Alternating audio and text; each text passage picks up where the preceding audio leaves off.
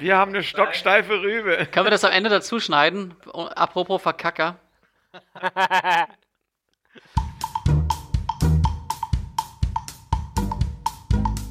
Herzlich willkommen bei Stocksteif und Prüde, dem Klassik-Podcast. Hallo, hallo, liebes Internet. Wir sind stocksteif und prüde. Mein Name ist Yannick und bei mir sind noch. Mo. Moritz. Und der Thomas. Genau, unser Thema heute sind Marotten und Verkacken. Ähm, ja, und ich habe gleich mit Verkacke angefangen. Das habt ihr jetzt nicht gehört, aber äh, das Intro mussten wir gleich noch ein zweites Mal machen. Äh, das ist ein Thema, Marotten und Verkacken, auf das freust du dich ganz besonders, Thomas, oder? War dein Vorschlag? Ja, weil ich den Titel so toll fand. Und dann habe ich gemerkt, oh, ich muss richtig nachdenken, so, äh, was, was für tolle Verkacker und äh, vor allem was für Marotten mir auch bei mir einfallen. Ähm, aber dann habe ich gedacht, das müssen vielleicht andere Leute sagen, das mit den Marotten. Da gibt es genügend. Sagen das mal so übereinander. Oh, aber Mori, da wäre ich vorsichtig. Ich glaube, du hast auch die eine oder andere Marotte. Oh ja, da fällt mir auch ein. Mir ja, ist sowas nicht bekannt.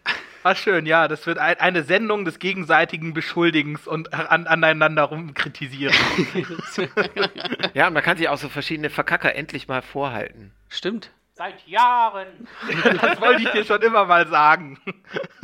Immer. Die zwei geht nach außen. Oder so. Mhm. Ähm, ja, was, was haben wir denn erlebt? Nicht so viel, ist immer noch Corona, ne? Ja, ist immer noch Corona und es ist äh, irgendwie jeden Tag wieder immer noch total verwirrend alles und äh, irgendwie habe ich auch das Gefühl, langsam hakt man das so ein bisschen ab, dass alle Pläne scheitern und äh, wir sind so echt munter dabei, wieder irgendwie viel zu viele neue Pläne zu haben. und haben irgendwie ein paar richtig geile Ideen, finde ich. Das macht eigentlich gerade Spaß. Bisschen was haben wir auch schon gemacht. Wir haben, wir haben Streaming-Konzerte gespielt, als, als Streaming-Konzerte noch cool waren. Äh, Wie war das? Das war aufregend. Äh, ich glaube, zehn Tage hintereinander haben wir äh, bei Facebook immer um drei Uhr nachmittags einen Stream gemacht bewusst für diese Zeit entschieden, weil wir gedacht haben, naja, da sind vielleicht so ein paar Leute, haben da nichts zu tun und hören uns gerne zu. Und da sind vielleicht nicht so viele andere Streams gerade zur gleichen Zeit. Und es hat sich, glaube ich, vor allem anfänglich noch ganz gut bewährt. Und ja, es war schön. Wir haben Notfallkonzerte mit dem Streichquartett gespielt, die ersten fünf Tage. Und dann ähm, sind wir, irgendwie haben wir das ganze Orchester genutzt und die haben von zu Hause aus ähm, persönliche Notfälle ähm, beantwortet, die Leute uns geschickt haben. Also diese, dieses interaktive Element, was man immer so schön sagt, interaktiv. Das hat tatsächlich total Spaß gemacht. Nicht so Spaß gemacht hat, dass, nach, dass man nach dem Schlussakkord äh, erstmal überhaupt keine Reaktion ge gehört hat, sondern einfach nur so eine, so eine äh, Wohnzimmerwand hatte, wo so ein Aufnahmegerät stand. So eine Stille. Aber ich fand richtig geil, äh, wenn man sich das später angeguckt hat, dann diese ganzen Herzchen da fliegen ja. zu sehen.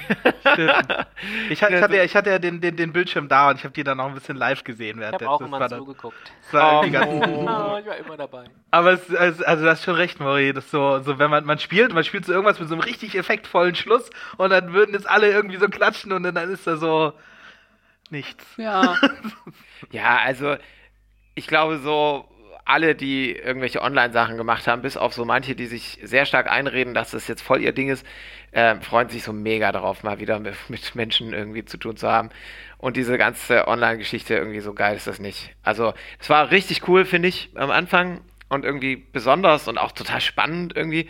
Aber äh, auf, auf mittlere Sicht und auch auf lange Sicht äh, habe ich da überhaupt gar keine Lust drauf. Ich möchte einfach wieder nicht mehr ja spielen. Nur noch zuge ja, ja es ist einfach viel. Vom ja, das, das ist natürlich bei uns Musikern insbesondere so, weil wir auf Facebook oder Instagram eben besonders mit anderen Musikern befreundet sind und deren Bubble, genau, deren Bubble total mitkriegen. Das heißt, gefühlt ist jedes zweite Nachricht irgendein Livestream jetzt in, in der, im Feed. Insofern, alle, alle Musiker sind total genervt von diesem äh, digitalen, ähm, ja, alle müssen sich zeigen und müssen relevant bleiben und müssen irgendwie äh, ja, sagen so, hallo, ich bin übrigens auch noch da. Ja, und das ja. bringt halt auch nichts. Nee, ne? Also weder wirst du dadurch relevant, noch verdienst du auch irgendwie. Also wir haben echt ziemlich gut Spenden gekriegt, finde ich, in dieser ersten Woche. Ähm, Aber eigentlich, also Geld verdienen kann man damit auf keinen Fall. Also auf langer Sicht sowieso nicht. Nee. Aber ich glaube, das hast du ja schon gesagt, das wünscht sich keiner. Ich fand es irgendwie spannend. So. Ich weiß noch, dieser Moment, wo, wo, wo wir den ersten Stream gemacht haben und dann, und dann startet man den, wir wussten ja auch gar nicht, hören sich das überhaupt, also sehen sich das überhaupt Leute an, ne? Und dann startet man den Stream und so, oh, es sind schon, schon 20 Leute drin und dann so irgendwie so Sind schon 50 200 später Leute da. sind 50 und dann so krass 200 Leute, wir müssen anfangen, Leute, wir müssen anfangen. Und das war dann schon, also uns haben ja wirklich viele Leute gehört Ja, und auch was allem, gespendet und Ja. Das war, das war dann schon schön. Vor allem ja auch Leute, die, glaube ich, nicht im normalen Treppenhaus-Dunstkreis so unterwegs sind, ne? Die vielleicht mal weiter weg wohnen oder teilweise in anderen Ländern oder uns gar nicht kannten oder wie auch immer auf diesen Stream gekommen Das ist das Witzige. Äh, ich hatte genau wie, wie Yannick so ein iPad da liegen und habe immer gesehen, da wird ja bei Facebook immer angezeigt, wer jetzt von den eigenen Freunden zuguckt oder wer von den Freunden irgendein Herzchen schickt oder wie auch immer. Und man kann dann immer sehen, so und so guckt gerade zu. Und da waren halt Leute dabei, wie bei ganz vielen Leuten hat man ja Facebook-Freunde, die man vor 20 Jahren hinzugefügt hat und mit denen man jetzt praktisch null Kontakt hat, von denen man, dem man das letzte Mal vor 15 Jahren irgendwie begegnet ist. Und da waren halt Leute dabei, die das geguckt haben bei mir, wo ich dann so dachte, okay, alles klar. Und irgendeine Frau aus Puerto Rico war auch die ganze Zeit am Start. Stimmt, die hat Und, immer, immer, immer auch, äh, die hat auch immer Notfälle gepostet. Ja, immer wieder. Das voll war sehr gut. schön. und vor allem finde ich es richtig schön, dass unsere Katze Minka da immer ihren Auftritt hatte. Die jetzt übrigens auch mit dabei ist, oder? Ist sie Äh, da? nee, ich glaube, sie sie ist geflohen. Sie hatte keine Lust. Sie, hatte keine Ah, Lust. okay. Ja. Äh, und eine Sache muss ich noch, muss ich noch klarstellen ähm, oder, oder, oder richtig stellen. Ähm, ich habe nämlich im Stream einmal gesagt, ich weiß auch nicht, was mich dabei geritten hat, als ich mich vorgestellt habe, ich spiele die große Geige. Ähm, möchte mich bei im, im Na also bei allen Bratschern dafür entschuldigen, dafür, dass ich das gesagt habe. Ich weiß auch nicht, was mich da überkommen hat. ähm, ich werde es nie wieder tun. Ja, da ist man, wenn man Bratsche spielt, ist ja auch überall Fettnäpfchen, ne? Das passt so nee, ich schön zum ja selber Thema. Janik. Ja, das, passt stimmt. so das war ein richtiger Thema. Verkacker. Das war der, der größte Verkacker, den ich Größer als alle Ja. musikalischen, die möglich sind. Ja, ähm, apropos, wir haben Feedback bekommen. Äh, Carsten schreibt auf Facebook, "Hm, hab gerade die, Dirigier die Dirigentenfolge durch. Ich würde mir generell ein wenig mehr Erläuterung wünschen für Leute wie mich, die gänzlich unbeleckt sind, was Klassik und das Ganze drumherum angeht. Äh, das ist ein, also so ein Feedback, was wir nicht nur von dir, Carsten, vielen Dank dafür übrigens, hatten, sondern so von ein paar anderen Leuten. Ähm, würde ich sagen, klar, wir können ein bisschen mehr erklären. Wir wissen ja auch Auf gar nicht jeden. so genau, wer, wer, wer ihr alle seid, die uns zuhört. Ja, irgendwie nur so Downloadzahlen und ähm, ja, wir freuen uns über Kommentare. Ja, eben, dann äh, haben wir auch ein besseres Gefühl dafür, wie wir hier so Sachen erklären sollen oder nicht. Weil wir denken natürlich bei allen Sachen so, hey, das muss man jetzt wirklich gar nicht erklären. So, und dann ist es super gut, solche Sachen zu hören, dann macht man sich Oft, da da geht mehr man auch Mühe. einfach drüber hinweg und sagt dann so, ja, hier, ähm, ach, keine Ahnung, benutzt man einen Fachbegriff, der uns total geläufig ist. Zum Beispiel und, äh, Bratsche. Bratsche. ja, Bratsche ist eine große Geige. Ne? Oh! Nein, nein, nein. Aus, schneide ich raus. Stocksteif und Brüde. Wir erklären Klassik. Wir wollen ja immer wieder Fragen von euch, die wir euch beantworten können. Gerade passend zum Thema, das wir mehr erklären sollen. Ähm, genau, und wir haben Fragen, alles, was euch, äh, ja, alles, was euch schon, was ihr schon immer mal über klassische Musik wissen wollt oder was ihr für Fragen habt. Haben eine Frage von Tim. Tim fragt nämlich, uh, sind ganz viele Fragen. Äh, welches Instrument ist das coolste? welches bekommt am meisten Geld? Wer ist der Star im Orchester? Ähm, und dann geht es noch weiter. Ist Klassik die meistgehörte Musikart von klassischen Musikern? Hm, okay, und dann geht es noch weiter. Vielleicht, vielleicht erstmal das hier so. Äh, welches Instrument ist das coolste? Tim, ganz einfach, die Bratsche. Nächste Frage. Welches kommt? Nein, welches ist das coolste? Weiß ich nicht. Ist das eigene? Boah. Also man kann eher beantworten, welches das vielleicht nicht das coolste Instrument ist. oh, Mo, das ist aber auch nicht nett. Also, Hm, also wahrscheinlich doch, nee, ich glaube, dass, dass, äh, da kann man so ein paar Instrumente tatsächlich nennen. Denn selbst Menschen, die irgendein Instrument spielen, sagen manchmal, dass sie ein anderes Instrument richtig cool finden. So, es ist nicht so, dass alle nur das von ihrem eigenen Instrument äh, sagen. Es ist ja auch oft eine Entscheidung, die mit fünf oder sowas gefallen ist. Und das findet man schon auch toll, aber viele sagen auch, ah, wenn ich jetzt nochmal, hm, dann würde ich jetzt vielleicht Cello lernen, sagen zum Beispiel ganz viele. Thomas, als Cello, das musst du sagen, aber ich, ich muss leider zustimmen. Also Cello ist ganz weit oben auf der Liste. Ach. Doch, doch, absolut, absolut. Das ist, glaube ich, wenn man, wenn man eine Umfrage machen würde in dem Orchester selbst und alle Leute fragen würde, wenn ihr jetzt nochmal anfangen würdet, welches Instrument würdet ihr lernen, ist Cello schon auch ganz weit oben dabei. Wobei ich mir gar nicht sicher bin. Also man muss unterscheiden. Ich glaube, Cello ist so vielleicht das, aber eins der schönsten Instrumente oder der, die die Menschen am meisten lieben würden zu spielen. Aber das coolste Instrument ist nochmal was anderes. Und Ich- glaube, Mo, Ja, ich glaube, die coolsten Leute im, im Die Orchester. größte Traube nach dem Kinderkonzert steht immer vor meinem Zeug. Und die an meinen Schlägen und kloppen überall rum und die Eltern müssen die Kids wegzerren. Also ich glaube, es ist ganz klar. Ja, das macht den größten ja. Rumsch Schlagzeug. Ja, ihr habt auch, ihr, ich meine, ihr habt ja auch am meisten Spielzeug, ne? Das ist ja, auch allein schon. so geil, weil das so optisch ist einfach. Und es macht am meisten Wumms auch, wenn man draufhaut. Das ist so ein ganz elementarer Vorgang. Es ist- und das sieht einfach auch so, das ist einfach, die haben auch so eine Freiheit, ne? Im Sin- so einem Sinfonieorchester, alle sitzen so an ihrem ähm, äh, Pult irgendwie so festgeklemmt und so. Und dann hinten oben sind so diese fünf Schlagzeuge, die die ganze Zeit so cool durch die Gegend laufen, die ganze Zeit eigentlich nichts machen ja. Und dann aber irgendwann mal so richtig irgendwo draufhauen. Ist ja auch irgendwie so Ja. die in der Probe, die dann irgendwie so, so die halbe Zeit der Probe irgendeine Zeitschrift lesen, da hinten hinter ihrem Pult oder, äh, ja. Ja, und die sich halt auch schon sehr cool vorkommen und die auch sich, glaube ich, sehr gut fühlen darin, dass sie immer ja auch äh, denken, dass sie, äh, dass ihnen keiner was sagen kann. So. Der Schlagzeuger ist halt so, so der Experte für Rhythmus, dass äh, auch jeder Dirigent da äh, lieber nix sagt. Ganz genau. Na gut. Ja. Naja, Und die dann- Bratsche und dann, natürlich. dann, dann die Bratsche. ne? Das ist so, also das, naja.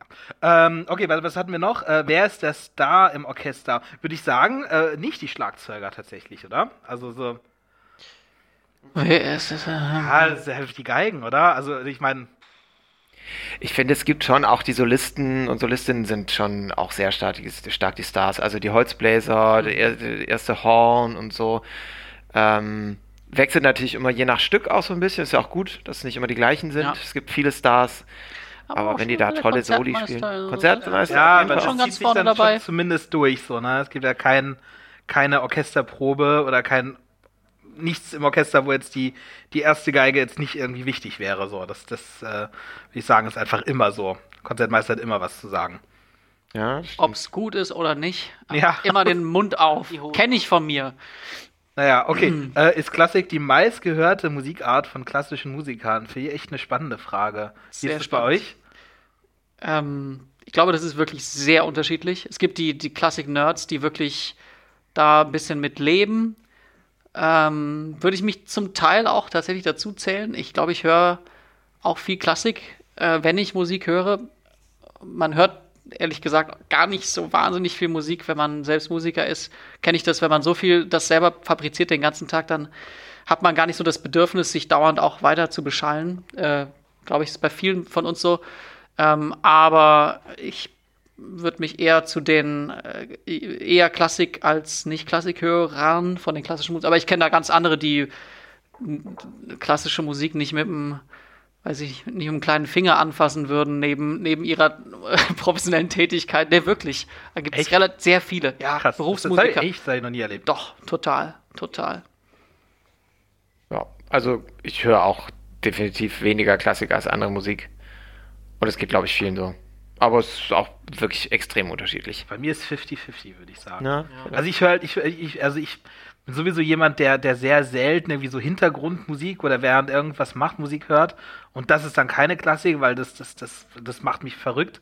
Äh, wenn da jetzt irgendwie so Mozart, Mozart läuft beim Essen oder irgendwie sowas, feiern manche Leute oder, oder einfach Klassikradio an, während man irgendwie putzt oder das, das, das kann ich nicht, das, das ist dann definitiv andere Musik bei mir.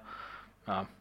Aber. 50-50 vielleicht so. Wenn ich Klassik höre, dann, dann wirklich, dann Licht aus, Komplett Kopfhörer aus und dann äh, ab in die Musikblase.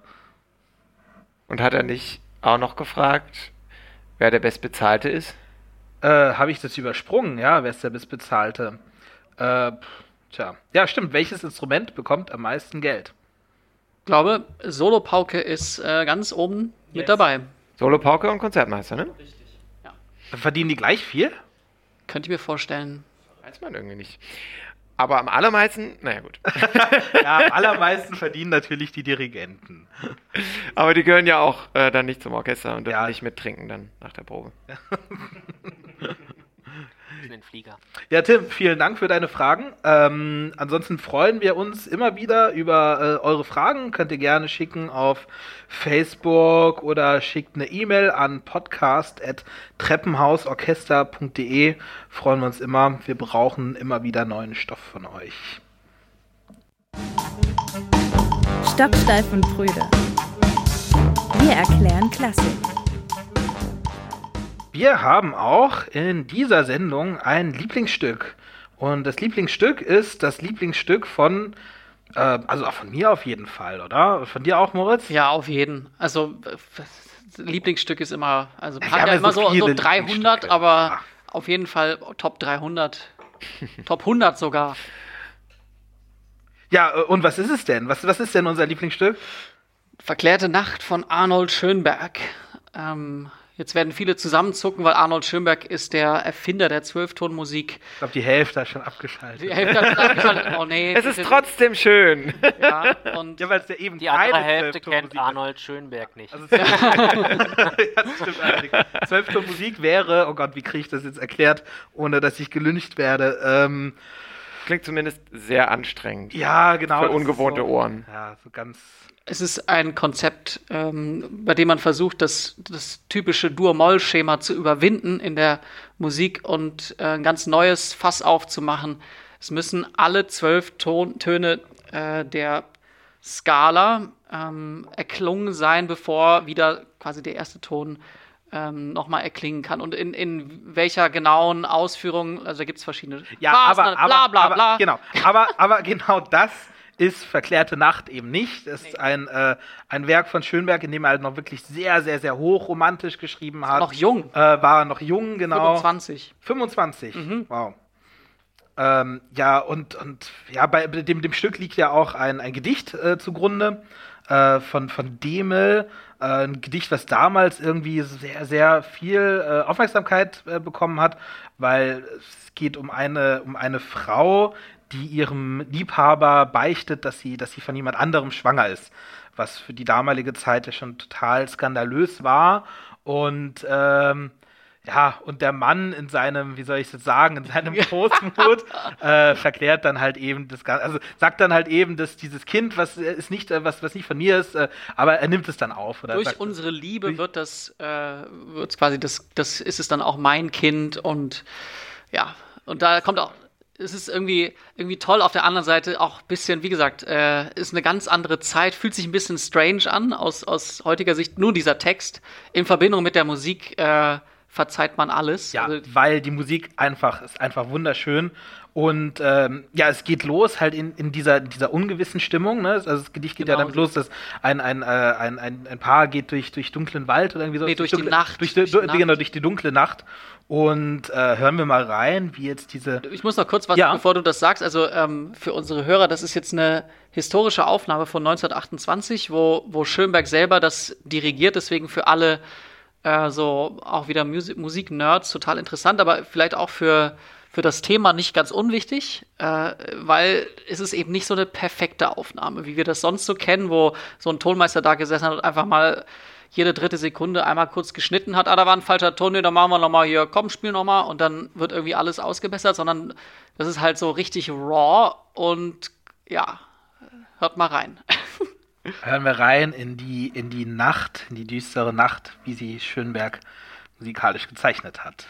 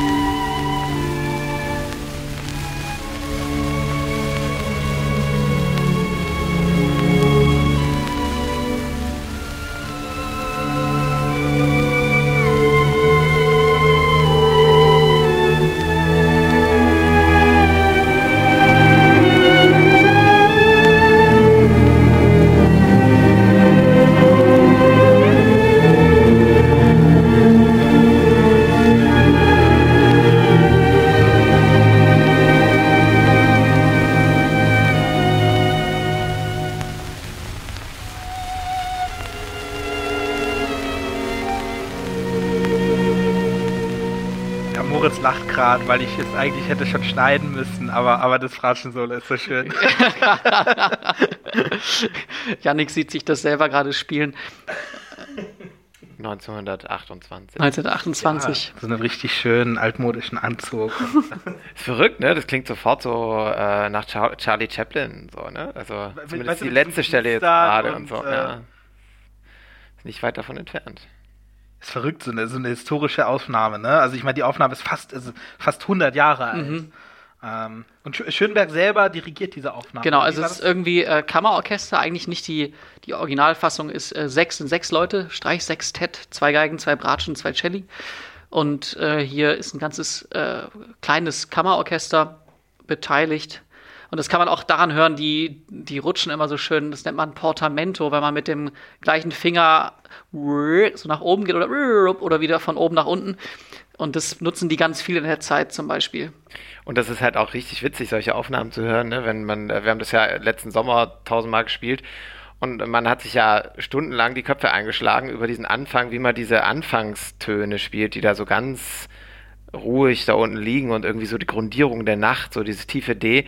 Und das sind einfach lange halbe Noten. Und man kann sich ja fragen, spielt man die einfach so wirklich so bo, bo, ohne dass man da irgendwie was mit dem Ton macht. Und das müsste man eigentlich auch so machen, so wie es da steht. Und Schönberg selbst macht halt wirklich letztes Spielen bo, bo. Das ist verrückt. Da hat man sich stundenlang die Kopf, Ja, also wirklich, Köpfe heiß genau, geredet. genau darüber richtig lange gestritten. Hätten wir mal nur reingehört, dann Ja. hätten wir gewusst, wie es richtig Nee, das Das ist hätte trotzdem nicht so ich weiß, ich weiß. Also ist ja, ist ja klar, ne? Auch wenn es jetzt irgendwie so eine historische Aufnahme ist, ist ja trotzdem noch Interpretationssache, äh, wie man es dann letzten Endes haben will oder, oder wie es dann irgendwie für einen besser reinpasst. Und wir müssen auch noch dazu sagen, wir haben jetzt nicht die, die Gelegenheit, da die Aufnahme ist nur so ein Fragment, es sind nur die ersten zwölf Minuten. Ähm, wir können leider nicht die ganzen schönen Teile noch aus der zweiten Hälfte euch vorspielen, aber wir spielen euch mal noch einen, einen weiteren Teil ab, der noch ein bisschen weiter vorne ist. Da wird es noch Ja, ein weil das bisschen Stück geht aufgeregter. ja, geht, ja, geht ja noch richtig, richtig ab. Total emotional einfach auch Mhm. an ganz vielen Stellen.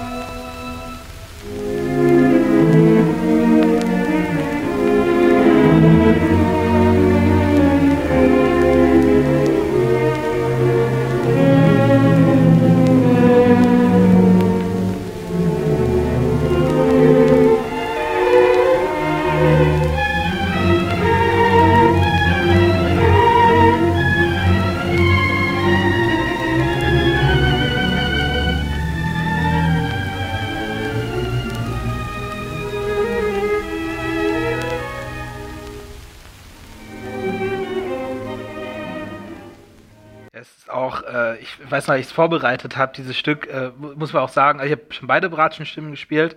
Ähm, und es ist einfach auch ein sehr, sehr, sehr schweres Stück. Also es ist einfach echt so. Hochkomplex. Ja, und auch einfach schwer zu spielen. Das ist einfach so, ich weiß nicht, Ewigkeiten äh, das zum ersten Mal geübt und dann irgendwie, es gab Seiten da, da einen ganzen Tag lang gesessen und es war, wurde gefühlt irgendwie immer noch nicht besser. Ja, und apropos verkacken, jetzt Verkacker, wir haben bis letzten Sommer ja ganz viel geprobt auch und so. Und ich glaube, ich war in der Runde der Einzige, der das Stück, oder ich glaube, Jette hat es, glaube ich, auch nicht gespielt, weiß ich ja, gar nicht so genau. jeder hat es auch noch nicht gespielt. Aber so alle anderen hatten das schon irgendwie hundertmal gespielt und das ist nur wirklich sehr kompliziert und ich hatte wie immer überhaupt gar keine Zeit mehr und habe mir das so ein bisschen angeguckt, dachte, ja, wie immer Kammermusik, das äh, checkt man ja dann schon und so. Und ich saß in der ersten Probe und ich wusste überhaupt nicht, wo vorne und wo hinten ist. Und auch in der zweiten Probe wusste ich immer noch so ein bisschen, wo vorne und hinten ist. Das ist schon echt äh, wirklich krasses Stück. Also super komplex. Ja. ist auch ein Stück, was man nicht, äh, nicht spielen kann, ohne zu verkacken. Also so ein bisschen, also ich weiß nicht, wie es in anderen Stimmen ist, aber ich weiß, in beiden Stimmen einfach ein paar Sachen, die kannst du eigentlich nicht spielen. So, da muss man halt irgendwie gucken, wie das jetzt so. Ähm, die wirklich schweren Sachen sind die, die man fast gar nicht hört übrigens. ja.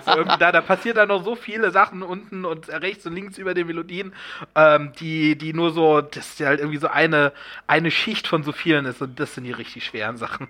Ja, apropos richtig schwere Sachen. Ich glaube, die nächste Stelle ist äh, genau eine von solchen Stellen, die irgendwie, da geht es zur Sache. Und wie gesagt, das ist diese historische Aufnahme, die, ähm, wie soll ich sagen, die versteckt da nix.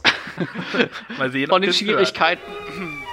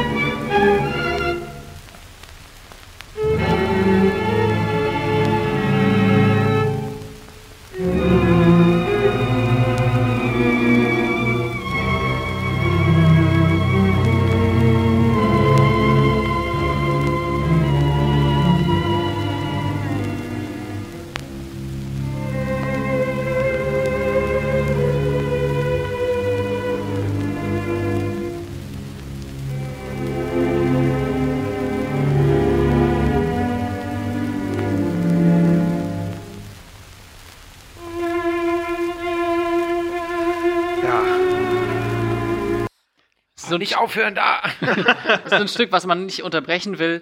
Ich glaube, wir machen wahrscheinlich jetzt gerade nicht die beste Werbung für dieses Stück mit dieser historischen Aufnahme. Ähm, ich kann euch versichern. Ja, muss, also wir haben.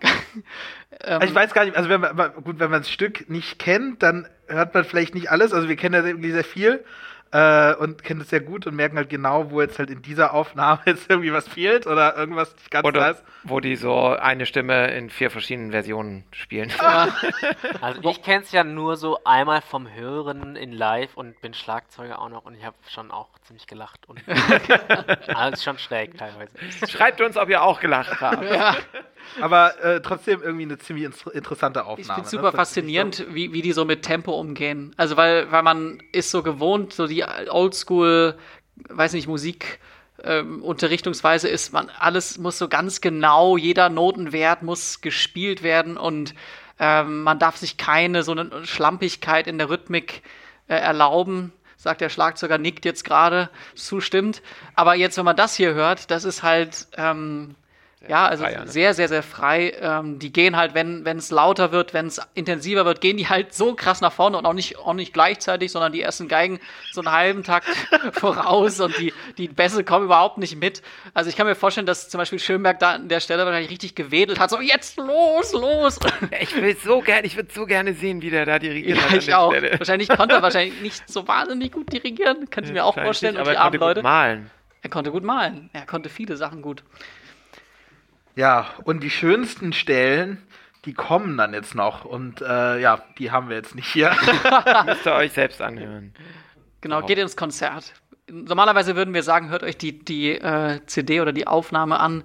Aber vielleicht ist es noch, das ist so ein Stück, kann man eigentlich, finde ich, vor allem im Konzert hören. Sollte man im Konzert hören. Das Auf jeden so, Fall. Also wenn man ja. auch mal wirklich so ein richtig intensives Stück mitbekommen will, ein so richtig intensives Konzerterlebnis haben will, dann äh, auf jeden Fall verklärte Nacht. Und am besten in einem Konzert, wo man relativ dicht drauf sitzt, wo es ziemlich dunkel ist, irgendwo Kerzen überall an sind und man so richtig abtauchen kann, diese Stimmung, das ist schon so wie damals in Frankreich, oh, ja. letzten Sommer, als man noch Konzerte spielen durfte. Das war schön. Stocksteif und Brüder. Marotten und Verkacken. Was soll denn das überhaupt sein?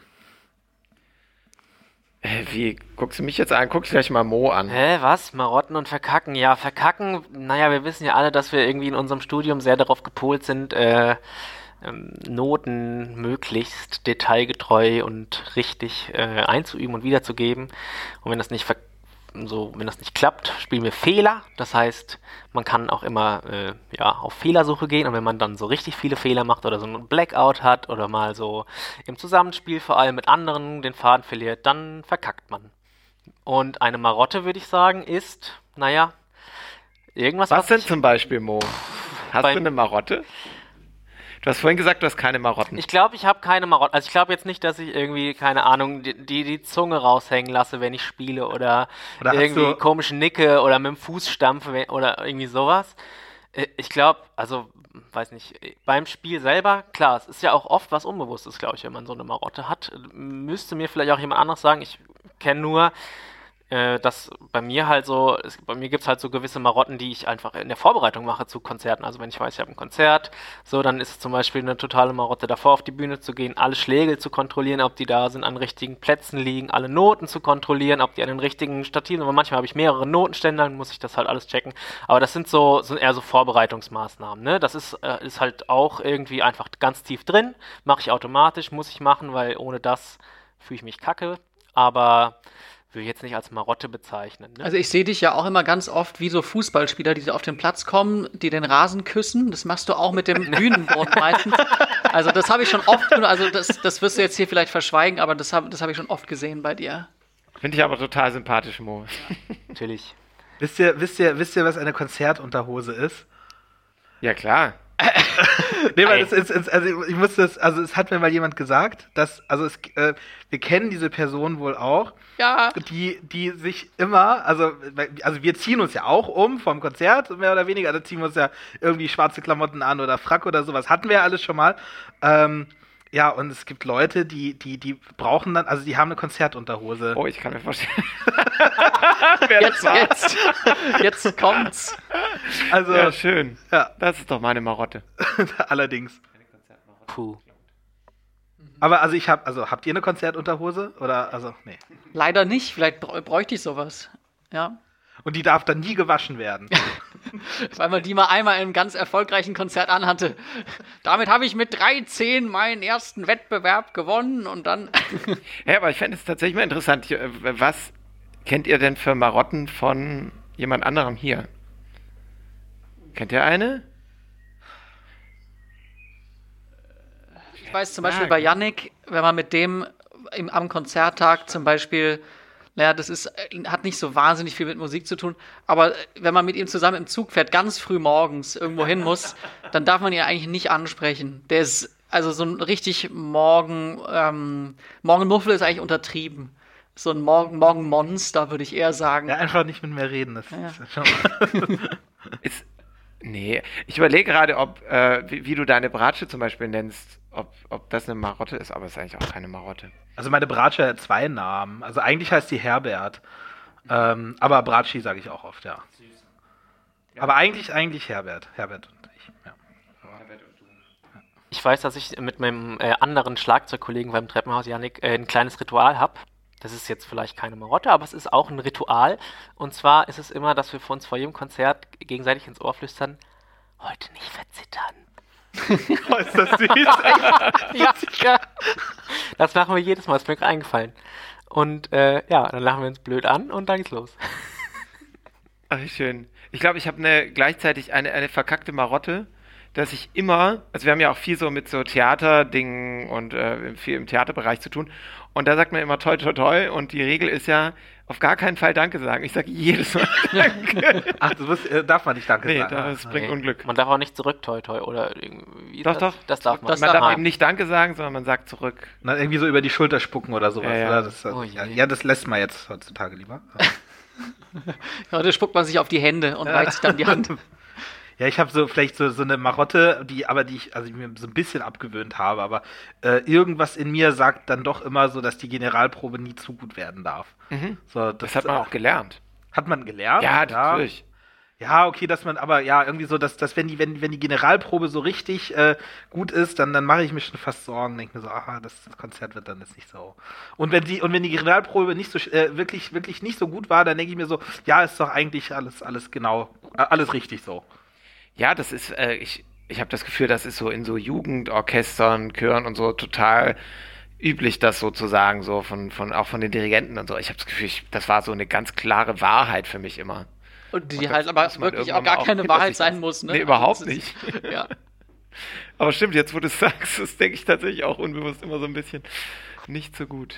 ja. Also es hat ja ein ganz bisschen eine Wahrheit äh, schon in sich, weil äh, das ist ja dieses zweite Konzertphänomen, ähm, dass das zweite Konzert fast immer schlechter ist als das erste, einfach weil die Spannung nicht mehr so richtig da ist. So dieses, boah, jetzt wollen wir es so richtig, richtig gut machen, ist nicht mehr, kann man nicht mehr zu 100% äh, wieder beleben, genauso wie wenn äh, ein Verein gegen den anderen einmal in der Champions League und eine Woche später in der Bundesliga spielt.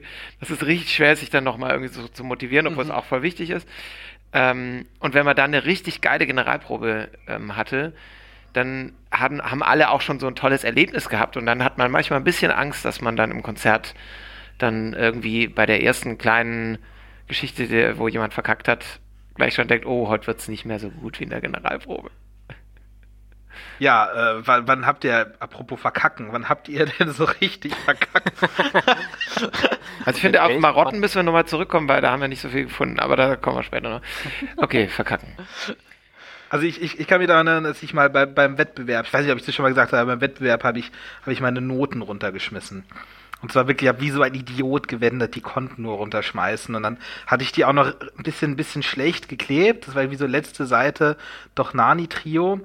Und zwar die letzte Runde vom Finale im Wettbewerb und ich, und ich blätter halt so wie so ein Idiot und die, die, die Noten fliegen runter. Und dann haben die sich halt auch, habe ich die halt so schlecht zusammengeklebt, dass die sich dann so in sich dann noch irgendwie verhakt haben. Ja, so Ziehharmonika-mäßig so auseinander. Und dann war ich da und das, das, das Gute war, dass ähm, dieses, dieses Dochnani-Trio, ähm, ich konnte ziemlich lange auswendig spielen und dann gibt es so eine Stelle, wo die Bratsche einfach zwei leere Seiten hat äh, und man spielt einfach nur da, dam, bada, dam, bada und das ist so eine halbe Seite und in der Zeit konnte ich das halt irgendwie spielen und gleichzeitig meine, äh, meine Noten unten noch sortieren. Ähm, ja, äh, sah wohl, sah wirklich witzig aus. Es gibt auch ein Video, was ich niemals zeigen werde. Ähm, und, und dann waren die Noten dann irgendwie wieder unten und das, äh, keine Ahnung, so ein Wettbewerbsprogramm ist ja auch so oft geprobt, dass man es eigentlich auch auswendig kann. Aber da ist die Pumpe ganz schön gegangen. Ja. Boah, ich habe so viele Blättererlebnisse leider gehabt. Ich bin nämlich einer von der Sorte, die viel zu lange damit wartet, äh, in sozusagen der finalen Version, wie dann das alles, also im Streichquartett war das ganz oft so, weil da hat man oft viel zu spielen als erste Geige und du musst dann sehr, sehr schnell ganz oft blättern. Und ich habe das immer am Tag vorm Konzert erst geklebt, so, aber leider genauso blöd, wie das klingt, äh, habe ich, hab ich da nie dazu gelernt. Also ich habe nie dann irgendwie den, die Reaktion in meinem Kopf hat sich nie der Schalter umgelegt. So, das machst du jetzt mal nächstes Mal einfach mal eine Woche vorher. Fast Hey, schon eine Marotte. fast schon eine Marotte, so äh, pathologisch, ja. Und äh, ja, das ist dann relativ oft in die Hose gegangen, indem ich irgendwo eine Seite überblätter, da musste ich kurz aussetzen, da wieder zurück. Ist jetzt nicht, ist jetzt nichts Tragisches, aber es ist halt leider Gut, das schon ist ja wirklich sehr schon so oft. eine Marotte. Ich, wenn so deine Quartettkollegen sich dann gedacht, oh, nicht schon wieder. Ja, ich Ja, glaube, in das- Quartetten, da kann man ganz viel über die Boah, Marotten von ja. seinen Kolleginnen Ja, da kennt man Kollegen sich am sprechen. Ende wirklich schon sehr, sehr gut. Das- Ja, ja, ja. Ja, ich hatte auch einen netten Verkacker dieses Jahr schon. Und zwar war das äh, im Zuge besagter, äh, habe ich früher in einer anderen Folge schon mal drüber geredet, über von diesen unsäglichen Neujahrskonzerten, die ich gespielt habe. Und das war dann irgendwie so das siebte oder so davon und wir gingen dann irgendwie, hatten, kamen super spät zum Konzert, fünf oder zehn Minuten vorher nur noch und gingen gar nicht mehr so wirklich auf die Bühne. Es war wirklich äh, so, keiner hatte mehr Bock drauf und dann, gut, guckt man kurz noch die Bühne an, das Orchester geht auf, wir alle gehen auf und ich sehe so, boah, das ist so eng da und alles steht auch auf der falschen Stelle und so. Und dann natürlich, wie man es nicht machen sollte, ne, ohne das zu checken, hochgegangen und äh, fangen an, da rumzurödeln und äh, werfen in dem Moment natürlich den Beckenständer um. das Becken klatscht halt komplett äh, auf dem Boden, super laut, jeder hört alle gucken und das äh, Publikum fängt noch mal an zu applaudieren. ja, Oh, wie schön. war epic. Mhm. Epic. Sehr schön. Ja, Oh, pff, andere Leute verkacken auch ganz gerne mal und wir haben jetzt hier so, ich habe jetzt ein paar Clips vorbereitet, jetzt einfach mal vorspielen will. Ähm, und wir fangen mal mit so einem ganz berühmten Stück an, von dem ich wirklich gerne mal wisse, es gibt so ganz viele Gerüchte darüber, dass das jemand geschickt hat, um sich irgendwie äh, als, äh, also um sich, um sich zu bewerben bei, im Orchester oder ob das einfach nur als Spaß war, aber wir hören mal in ein sehr schönes Hummel-Trompetenkonzert rein.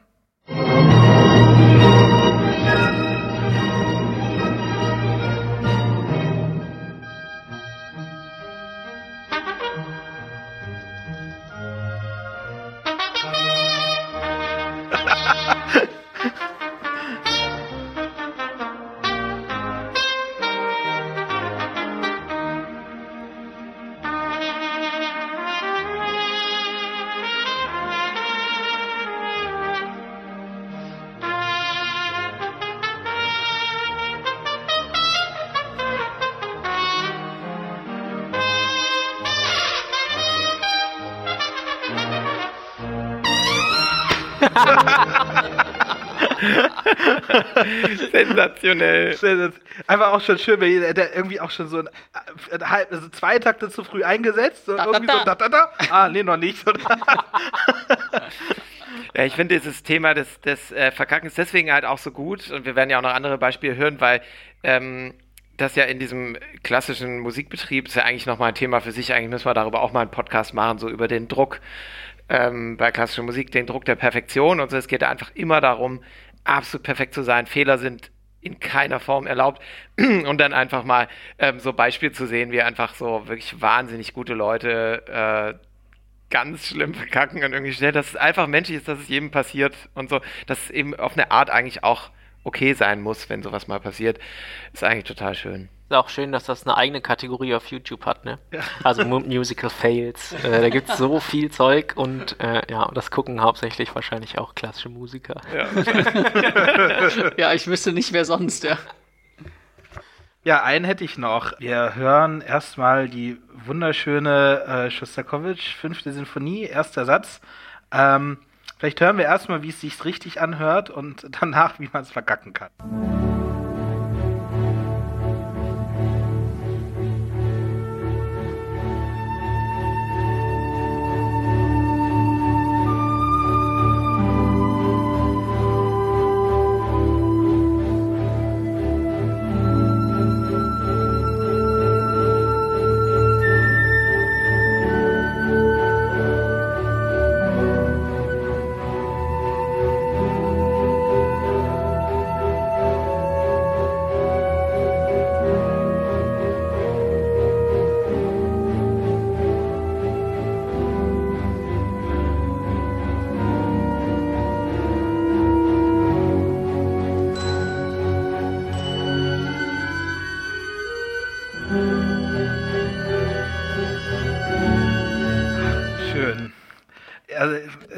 Kann ja schon mal so viel verraten, achtet mal aufs Horn. ein, ein Instrument, was fürs Verkacken sehr absolut präs Die prädestiniert Glücksspirale. ist, Ja.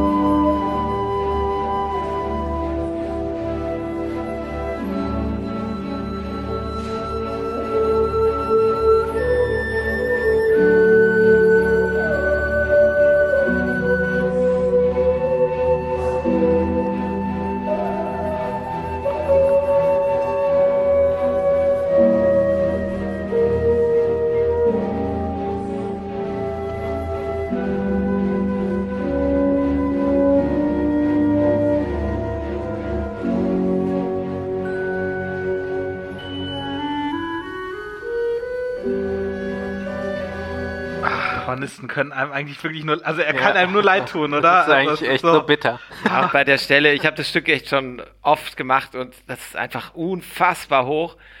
Aber bei dem, ich verstehe es auch nicht. Man merkt ja schon vier Töne vorher, dass er total unsicher ist, dass sein Ansatz nicht sitzt, dass irgendwas nicht klappt, so. Und man kann auch einen anderen Ton spielen an, anstatt des höchsten. So, wenn man das Gefühl hat, oh Gott, dann spielt man es einfach den ganzen Takt der Oktave tiefer. Und dass er es wirklich trotzdem probiert, obwohl er vorher schon weiß, es wird auf gar keinen Fall funktionieren, finde ich schon auch stark. Vielleicht war er sich dieser Option nicht bewusst. Einbahnstraße. Also man hat ja schon gehört, dass er, der, der kann ja auch spielen, ne? Also Ja, wirklich, das ist, äh, total schöne Ja, Aufnahme das sonst. ist leider. Ja, ist bitter, ne? Oft, also man, man leidet ja dann doch eher mit. Es ist ein bisschen witzig, aber so als Musiker, der fühlt man, also so, ne, da gehen die Spiegelneuronen, springen da an und du denkst so, Ja. boah. Ja, das Ding ist ja auch, du bist ja dann, also das ist ja dann so ein Moment, also man kann in diesem, in diesem Orchester äh, mit diesen, mit diesen anderen 100 Leuten, kann man sich dann plötzlich so richtig, richtig alleine fühlen, weil es ist ja wirklich niemand da, der dir ja wirklich helfen kann, weil das ist halt, du, du musst es halt spielen und wenn du merkst, es läuft gerade nicht, dann, äh, ja, kacke. Und das ist auch für die Dirigenten immer wirklich echt ein Thema. Also, wie gehe ich damit um? Man merkt, da sitzt jemand, der gerade unsicher ist. Weil du kannst auch nichts machen. Also du kannst den nicht unterstützen, indem der du ihn die ganze Zeit irgendwie anguckst und beschwörst und versuchst so, so ja, du schaffst das. So. Meistens finden sie das ganz schlimm, sondern wollen einfach in Ruhe gelassen werden. Und man guckt dann so betont irgendwo anders hin und versucht sie dann zu ignorieren. Und Jetzt- komm, du machst das bestimmt. Ja, ich guck mal anders, ich guck mal anders hin. Ja, und böse gucken schlimm. bringt ja auch nichts, ne? Ist Nee, kein, ja, das wäre natürlich das Al- Ja, kann man nichts machen. Und es ist, also das Fiese an der ganzen Sache ist natürlich vor allem als Solobläser, vor allem als Solohornist, du kannst, also als, als Hornist hast du noch äh, sozusagen, ähm, wie sagt man dazu, den Narrenvorteil, äh, dass du, dass die Leute schon gewohnt sind, die Hornisten, die, die haben in jedem Konzert mal ein bisschen was dabei, so. Bei den ganz, ganz, ganz Top-Leuten passiert dann gar nichts, aber so ein kleiner Kiekser, der ist quasi erlaubt, weil das so ein schwieriges, schwer äh, perfekt zu spielendes Instrument ist, ähm, wie vielleicht kein anderes. Äh, aber trotzdem ist es halt so, du kannst äh, ein halbes Jahr in dem Orchester sein, in der Probezeit, sagen wir jetzt mal, und du äh, jeden, jeden Abend einfach toll spielen. Und dann hast du einen Abend, wo du genau sowas bringst und dein Ruf ist schon, also angekratzt, sage ich jetzt mal. Ist natürlich nicht komplett diskreditiert so, aber angekiekst. Also Ja, das Fiese ist ja auch, dass wenn jetzt irgendwie so, keine Ahnung, wenn jetzt irgendwie so ein Tutti-Geiger verkackt, so, das, äh, das hört man meistens nicht, ne? Also, das, das merkt man dann nicht. Also, vielleicht die, die, die Nachbarn rechts, links, aber das kriegt man da nicht mit. Und, äh, Kommt natürlich drauf an, wie und Ja, an ja, welcher ja. Stelle. Oh, ich das mal in der, in der, das war in der Probe, nicht im Konzert, aber es war auch unfassbar lustig, ich noch nie erlebt. Ähm, da ähm, gab es bei den, bei den Celli gab es ein Solo für den, für den äh, Stimmführer, also für das erste, erste Cello, also für einen Cellisten, äh, gab es ein Stimmführer-Solo. Und der äh, Stellvertreter, also der, der neben dem Solo-Cello saß, war der Meinung, der Stimmführer würde den Einsatz verpassen. Also war in der Probe und hat dann halt angefangen zu spielen und zwar mit vollster Überzeugung. Und der Kollege links daneben guckt ihn nur so an und schüttelt mit dem Kopf, wartet zwei Takte und setzt dann an der richtigen Stelle ein. ich habe noch nie jemanden so rot werden sehen. Es war unfassbar witzig. Boah, deswegen sitze ich hier Ja, und du ja. da. Ich habe auch noch einen richtig tollen Verkacker, und zwar einen Schlagzeuger-Verkacker. So, Ähm, das war, ähm, ist schon relativ lange her, ein Oratorium von Michael Tippett, Child of Our Time. Ähm, Thema Holocaust. Es war auch äh, ein Jahrestag. Das war also ein total ernster Anlass in so einer Kirche mit Solisten und allem, so super, super ernst. Und ähm, es hatte drei Teile. Und kurz vor Ende des zweiten Teiles, so noch drei Nummern zu spielen, merke ich, wie der, ähm, wie der Paukist sich so, wie, wie er so immer kleiner wird und sich so wie aus dem Orchester raus diffundiert. Irgendwie dann krabbelte der irgendwo so hinten rum und ich dachte, was macht der denn? Und er war irgendwie weg. Da dachte ich, ja, okay, der hat die nächsten zwei Nummern nicht zu spielen, aber deswegen muss er jetzt nicht gleich seinen Platz verlassen mitten im Konzert. So. Ähm, aber habe ich nicht weiter drüber nachgedacht, weiter dirigiert. Ähm, und dann war so eine, so eine Pause zwischen dem zweiten und dritten Teil, in der irgendwie nichts passiert ist. So, ähm, einfach äh, alle haben kurz durchgeatmet, es war irgendwie Stille und eben alles unter diesem total tragischen äh, Rahmen, so unter dem man da das musiziert hat. Und dann höre ich so, wie Schritte, die Kirchen, den langen Kirchengang ähm, entlang gehen. Und ich denke, hey, wie kommt da jemand noch vor dem dritten Teil? Und die Schritte werden halt, geht, es geht halt immer länger. Und dann denke ich, setz dich doch endlich mal irgendwo schnell hin. So. Und dann geht es immer länger, bis dieser Mensch hinter mir steht. Und ich denke, und tippt mir so auf die Schulter. Mitten in diesem Konzert. Und dann dachte ich so, okay, das kann jetzt nur der Tod sein. Oder irgendwas, weiß ich nicht. Ich habe mich umgedreht und dann steht da dieser Schlagzeuger. Und er hatte die Noten vom dritten Teil nicht dabei.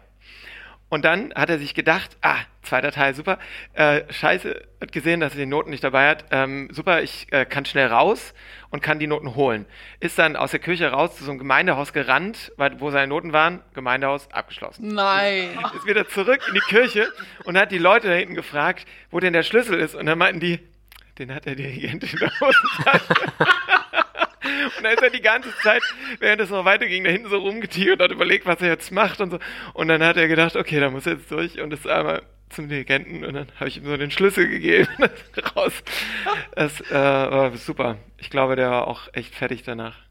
Hat er noch, hat er noch ordentlich gespielt in der im super gespielt. Also, ihr habt dann gewartet, er ist dann, er ist dann nochmal noch mal den ganzen Gang durchgegangen. Auf jeden Fall. Hat die Noten geholt, ist dann wieder zurück, die Noten Ja. ausgeholt, dann konnte es weiter. Und in allen anderen Zusammenhängen hätte man dann halt irgendwie gelacht oder so, aber das ging da alles. Das war echt so, oh, super unangenehm. Ja, sehr schön im Nachhinein auf jeden Fall. Ja, wir Schlagzeuger sind ja irgendwie schon auch prädestiniert so, ne? Weil wir sind ja so optisch immer zu sehen. Wir sitzen ja, wenn, wenn wir im Symphoniekonzert sind, ganz hinten, oft auf der Empore so, ne? Man, man ist erhöht, wir spielen sehr wenig, aber wenn man, wenn ist es halt sehr visuell und oft ist es Ja, ja, so laut. Dann, genau, laut und äh, ziemlich, ziemlich gut mitzubekommen so. Genau, wenn Und- wir, wir einen Ton runterdrücken, dann äh, merkt man Ja. das nicht. Wenn ihr einmal den Schlägel hochnimmt und dann runtersausen lasst, dann. Richtig, ist halt eine Riesenaktion, Ja. so, ne? Und also ich glaube, so, da kennen mich, können mich jetzt, glaube ich, viele Schlagzeuger fühlen, aber so die größte Schmach ist, wenn man wirklich dann so, keine Ahnung, 20 Minuten auf seinen Einsatz wartet, die ganze Zeit aufrecht auf seinem Stuhl sitzt, nicht versucht irgendwie zu wackeln oder blöd auszusehen dabei, Takte zählt ohne Ende, ne? Und dann irgendwie so denkst du, na, gleich kommt mein Einsatz, nimmst dir so die Triangel und stellst dich hin, so, ne? Man stellt sich ja dann auch hin, steht auf, ver ver verliert sich in den Noten, weiß nicht mehr, wo man ist und verpasst den Einsatz und setzt sich dann ohne gespielt zu haben wieder hin. Das ist, das ist ja, ja, es, also ich glaube, das haben, haben wir alle schon mal erlebt und das ist äh, bitter, richtig bitter. Ah, richtig. Äh, berühmt berüchtigt sind auch die sogenannten Generalpausen. Das sind Pausen, wo das ganze Orchester einfach mal nicht spielen soll. Das ist auch immer so ein, so ein besonderer Moment in, in den Stücken, um einfach zu zeigen, Achtung vom Komponisten, das, was entweder davor gekommen ist oder was jetzt als nächstes kommt, ist extrem wichtig. Und das bietet sich natürlich auch extrem gut an, um da mal so richtig schön überzeugten Fortissimo-Akkord reinzusetzen, ist mir tatsächlich auch schon mal passiert. Ja, so bei, oh, ganz schlimm, bei, bei, äh, bei Sacre von Stravinsky zum Beispiel, auch voller Pausen und das auch, da kann man so gut reinspielen. Das, da geht es, geht es eigentlich wirklich nur darum, wenn du, oder in Opernorchestern sagt man ja auch so, äh, da sind in der Oper ist auch viele, viele Pausen, viele Stolpersteine und da sagen die Kollegen dann auch nur so, ja, dann, wenn es passiert, dann, dann sorgt dafür, dass er halt irgendwie sauber und schön ist, der Ton. Und dann schnell deinen Nachbarn angucken. Ja. Ich will euch noch was vorspielen, nämlich mein Lieblingsverkacker. Ähm, ein Organist, der, ähm, der, der das äh, berühmte, äh, das geht ums berühmte Halleluja vom Messias, vom, äh, vom Händel, von Händel. Du weißt ein, schon, was uns erwartet, Mo, ja? Ein Organist, der äh, den Schluss, Verkackt. noch ist alles gut.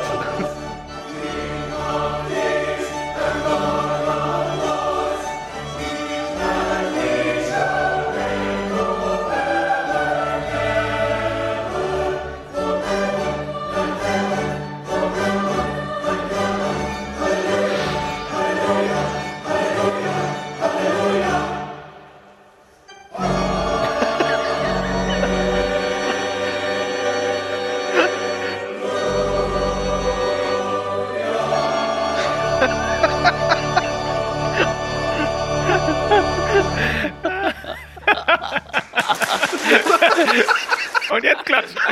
Das ist halt auch allem so, also ich, es ist halt der Schluss gewesen da jetzt wahrscheinlich und das ist halt damit damit aufzuhören, das Konzert. Hey, Loriot hätte das nicht besser inszenieren können. Nee. Das ist wirklich perfekt. Ich bin, ich bin auch seit, seitdem ich das, ich habe das ja tausendmal gehört und ich bin auch äh, und auch oft gespielt und seitdem ich das kenne, bin ich auch nicht in der Lage, äh, zumindest in meinem Kopf den, den Schluss ist Halleluja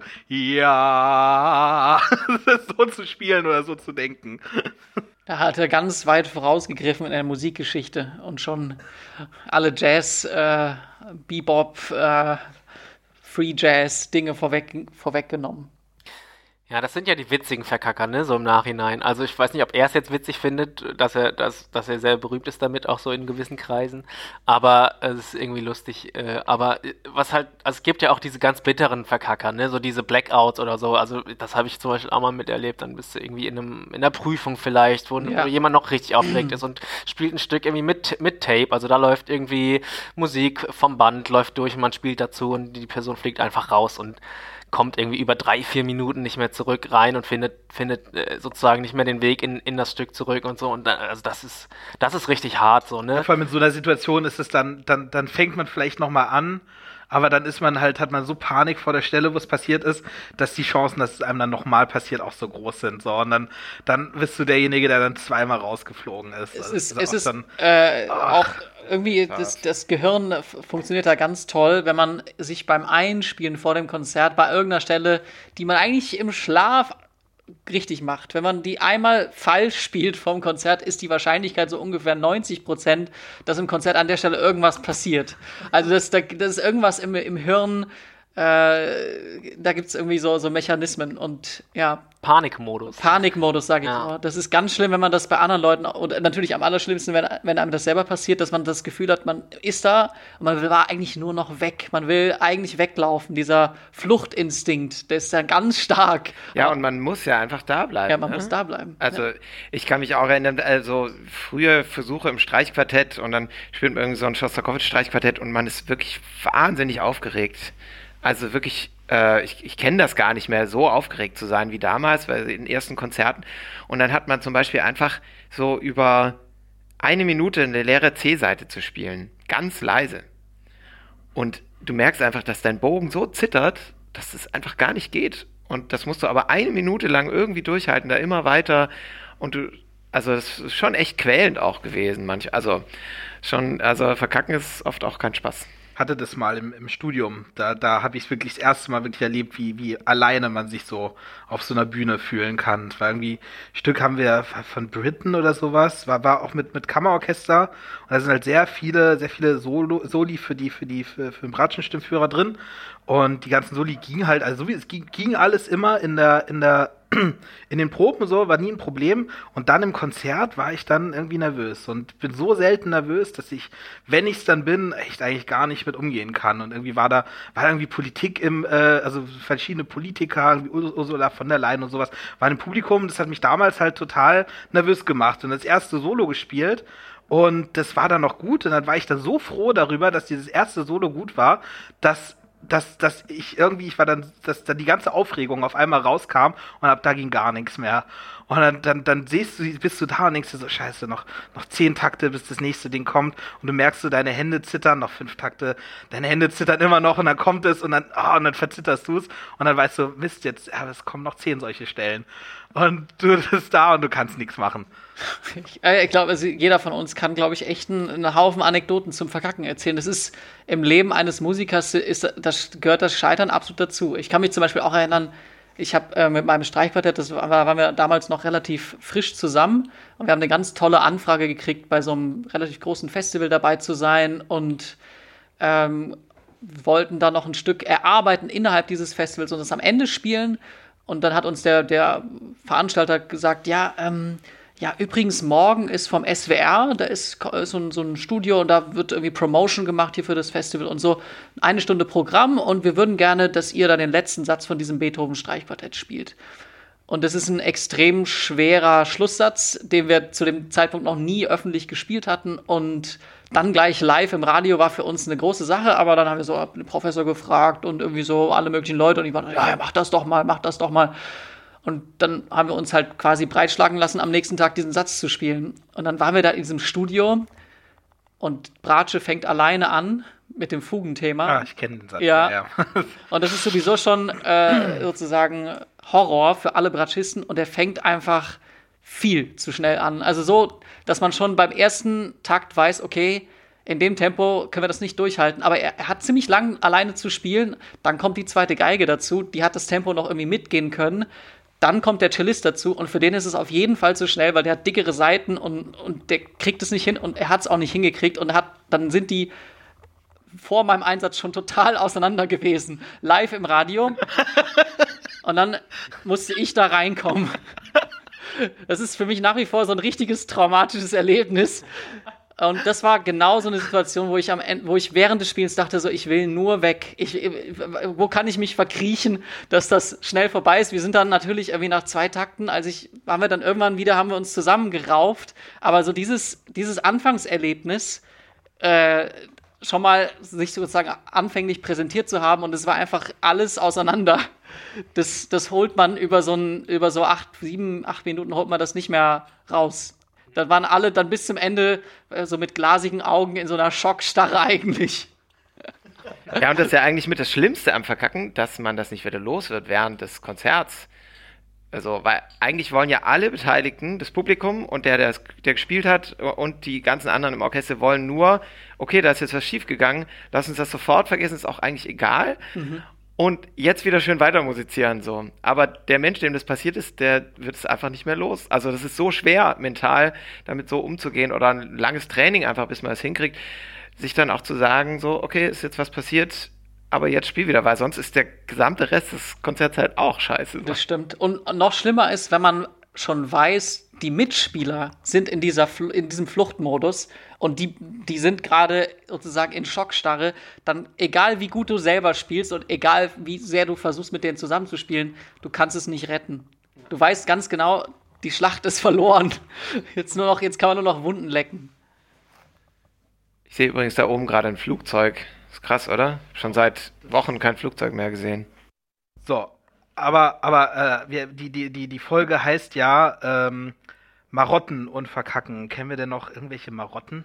Also es gibt so ähm, von dem berühmten Pianisten Glenn Gould, der ist vielleicht einer der Künstler, die am meisten Marotten so denen so nachgesagt wird. Oder vielleicht einer von den, den, den vielen, die da sowas nachgesagt bekommen haben. Also zum Beispiel der hat als äh, Jugendlicher von seinem Vater einen Klavierstuhl geschreinert bekommen.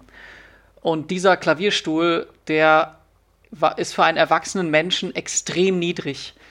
Der hat aber so darauf bestanden, auf diesem Klavierstuhl äh, sein ganzes Leben äh, zu spielen, dass er seine komplette Klavierspieltechnik daran angepasst hat. Er saß eigentlich immer so ein 20 Zentimeter tiefer als alle anderen Pianisten der Welt und hat eigentlich so, also man kann übertrieben, da gibt es Karikaturen von ihm, wie er quasi auf Augenhöhe mit der Tastatur äh, sitzt. Und es ist ganz faszinierend, ihm, ihm zuzuschauen. Wenn man das nicht weiß, merkt man es vielleicht nicht sofort, aber der hat diesen äh, Stuhl überall hin mitgenommen äh, und ja, hat auf dem sein ganzes Leben gespielt. Der knarzt auch ganz ordentlich, weil der natürlich schon tausendmal dann repariert wurde. Und also ähm, bei Glenn Gould kann man, glaube ich, so einige Marotten finden. Der hat zum Beispiel auch immer ganz viel mitgesungen und mitgesungen beim Klavierspielen. Hat man auch auf den alle Aufnahmen. Aufnahmen da, alle Aufnahmen hast du immer so im Hintergrund. ja. Oder er, er war ein Hypochonder, also er hat irgendwie immer äh, gedacht, äh, Viren und Bakterien äh, sind hinter ihm her und hat ganz allergisch darauf reagiert, wenn er mit irgendwelchen anderen Leuten zusammengekommen ist, die ihm versucht haben, die Hand zu geben und solche Sachen.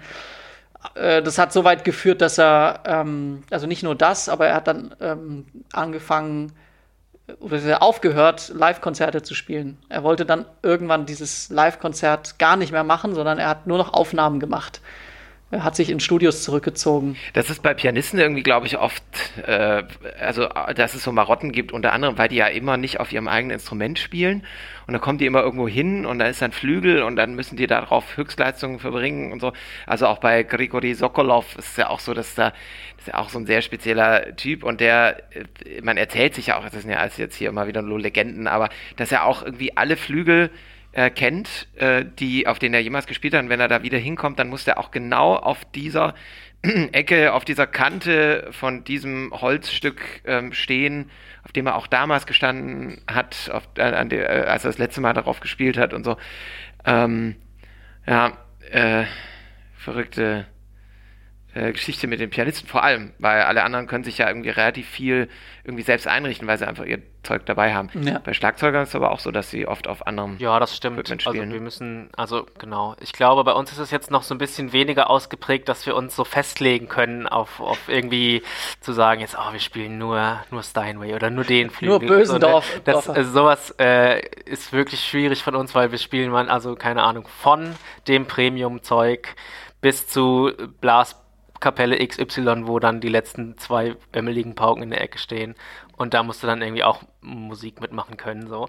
Und ich glaube, es ist, äh, es ist nur ratsam, sich in, im Kopf seine Flexibilität jetzt, äh, so solange das irgendwie geht, glaube ich, da irgendwie beizubehalten. Ne? Und ich meine, bei uns ist das halt natürlich auch mit einem Riesenaufwand verbunden, so von wegen. Ich glaube, es gibt also jetzt auch Pianisten, die irgendwie den ganzen, also immer ihren Flügel irgendwie teilweise mit, mit rumschiffen bei Konzerten, aber Christian äh, Zimmermann. Ja, richtig. Der, also, der ja. bereist inzwischen nicht mehr Amerika, weil irgendwann mal seinen Flügel, den er nach Amerika, also Nordamerika, ähm, mit äh, geschifft oder geflogen oder was auch immer der damit macht, der wurde vom Zoll beschlagnahmt und komplett auseinandergebaut und quasi zerstört in diesem Vorgang. Die haben, der hat, deswegen äh, betritt er dieses Land nicht mehr. Der hat da inzwischen abgeschlossen mit.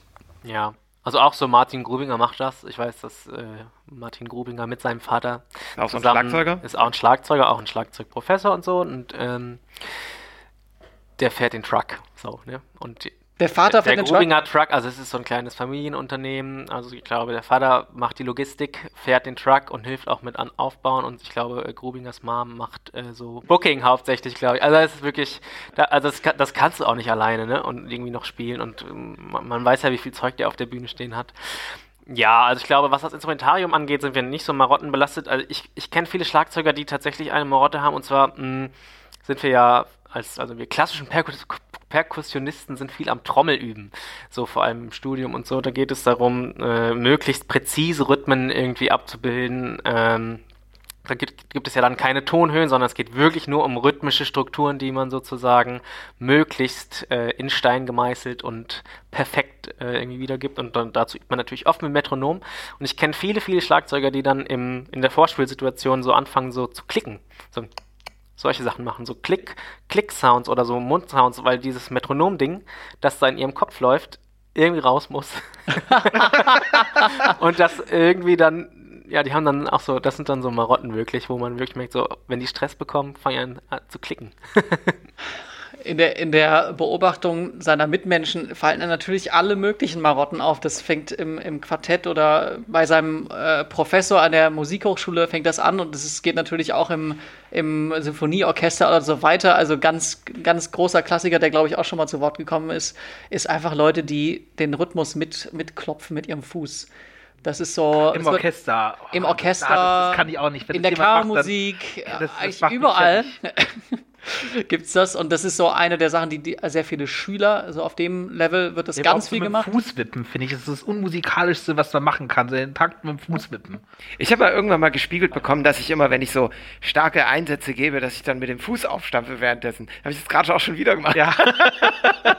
Das machen Das richtig zum viele Beispiel Leute. keine gute das machen ganz viele Solisten sogar. Also Ja, ja. Frank-Peter Zimmermann, Ah, der mhm. stampft auch Ja. ordentlich. Das ist ein Geigenvirtuose. Das, ist ja auch, das gehört auch irgendwie dazu. Ich finde das eigentlich, ehrlich gesagt, auch ganz geil, wenn das so, wenn das zum Ausdruck der, der Stelle passt und man das Gefühl hat, der, der Darfst Mensch halt ist da so. machen, ne? Weil sonst Ja, ja. Vor allem nicht mit irgendwelchen Stilettos. Ist, das ist auf jeden Fall unpraktisch.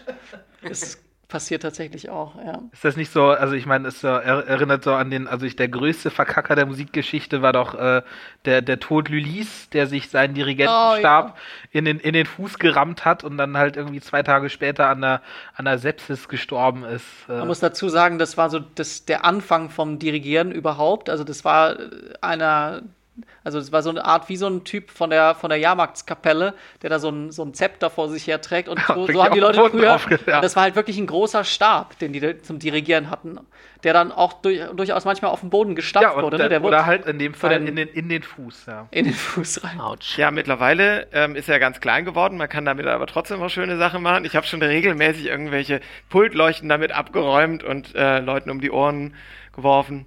Oder ich habe auch schon mit äh, beleuchteten Dirigierstäben dirigiert. Dein Laserschwert. Die, mein Laserschwert und Star Wars dirigiert. Und dann ist er so beim ersten Einsatz abgebrochen. Und dann hat man noch so diesen Stumpf in der Hand. Das Vor war allem- schon toll. Vor allem, der ist ja dann noch, also ich habe ja das Video, es gibt ein Video davon, ähm, und der ist dann ja noch irgendwie durch die, durch die Luft geflogen. Ja, der ist so Der ist- gut also- geflogen, dass man gar nicht denkt, der, also als wäre der an so einer Schnur und wäre so Ja. hochgezogen. worden. ist wirklich spektakulär Und du hast ja geflogen. noch gar nicht angefangen, du warst ja noch nicht auf der, auf der Bühne, das Orchester spielt irgendwie Star Wars und du solltest da irgendwie mit Laserschwert, glaube ich, auftreten und dann auf dem Weg zum Pult bricht das Ding ab und, aber, und fliegt irgendwie in, in einem super geraden Bogen irgendwie dr- 20 Meter in die Luft.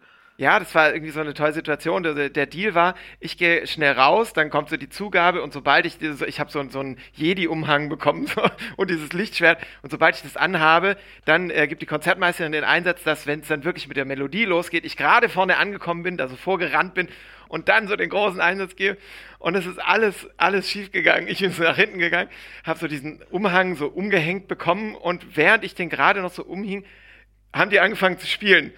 So, war viel zu früh. Und dann dachte ich, oh Gott, das schaffe ich nie, diesen Umhang noch umzuhängen, diesen Stab zu nehmen und dann rechtzeitig innerhalb von vier Takten vorne auf dem Podest zu sein und den Einsatz zu geben. Und habe ich halt irgendwie noch umgeworfen, mir den Stab geschnappt, bin rausgerannt und habe dann so und war so auf dem halben Weg. Dann kam der große Einsatz und habe ich diesen riesen Einsatz gegeben von mitten im Orchester so. Und dann bricht dieser Stab ab, dieser wunderschöne Beleuchtete und fliegt so einmal durch die ganze Leishalle.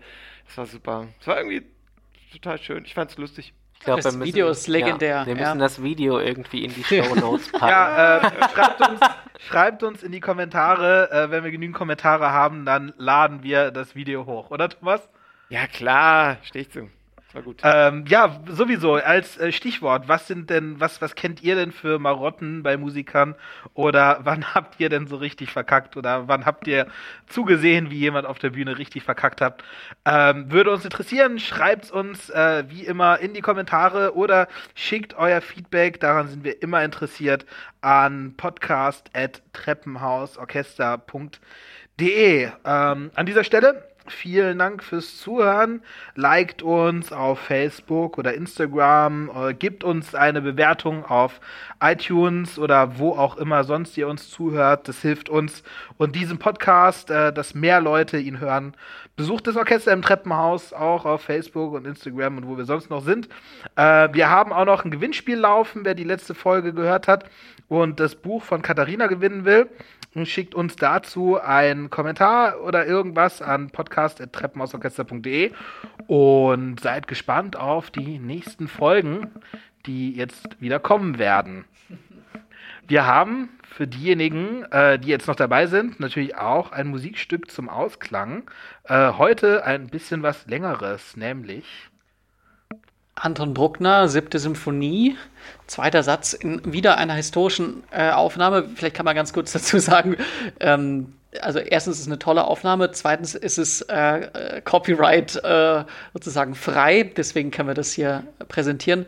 Äh, Wilhelm Furtwängler dirigiert, äh, ich glaube, irgendwie in Berlin, die Berliner Philharmoniker und das Ganze ist schon irgendwie 70, 80 Jahre her. Viel Spaß dabei. Ansonsten bis bald. Bis bald.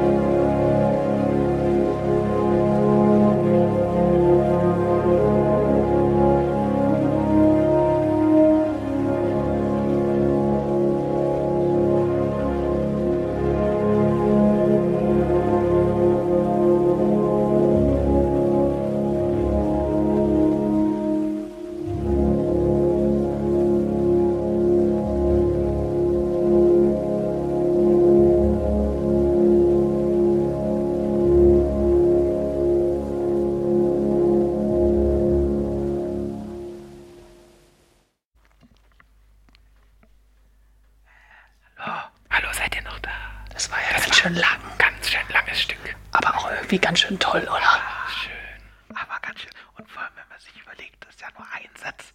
Das Ding hat ja noch viel mehr. Also drei andere. Noch drei, Janik. So eine Sinfonie hat immer insgesamt vier Sätze. Ja, ich wollte ja noch mehr. Wir müssen ja irgendwie. Schon wieder verkackt, Janik. Wir haben auch, äh, nämlich vorhin auch schon verkackt. Wir haben nämlich die, die größte Marottenverkackerin, haben wir vergessen. Ganz berühmte Frau. Da ist das verkackende Marotte. Ja, die konnte nicht damit aufhören zu singen. Äh, auch öffentlich, und, aber sie konnte nicht singen. Nee. Also aber sie sie konnte. ganz groß auftreten damit. Es gibt auch einen ganz tollen Film dazu. Ja, wo das alles erklärt wird. Die hat so mit so Größen wie Toscanini auch zu tun gehabt, so ein ganz berühmter Dirigent. Also die war einfach wahnsinnig reich. Deswegen hat, konnte die so auftreten. Und es gibt Aufnahmen von ihr. Sie, die, die hat sich nämlich immer wieder irgendwie so in die Carnegie Hall zum Beispiel gemietet und dort dann Konzerte gegeben.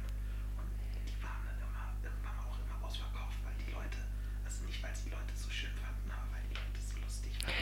Und das Schlimme ist ja ein bisschen, dass sie ja nicht gewusst hat, dass die das alle so lustig finden. Und dass sie nicht singen kann. Naja, also, Na, hören wir mal rein, oder? mal rein an diejenigen, die jetzt schon schlafen. Sorry.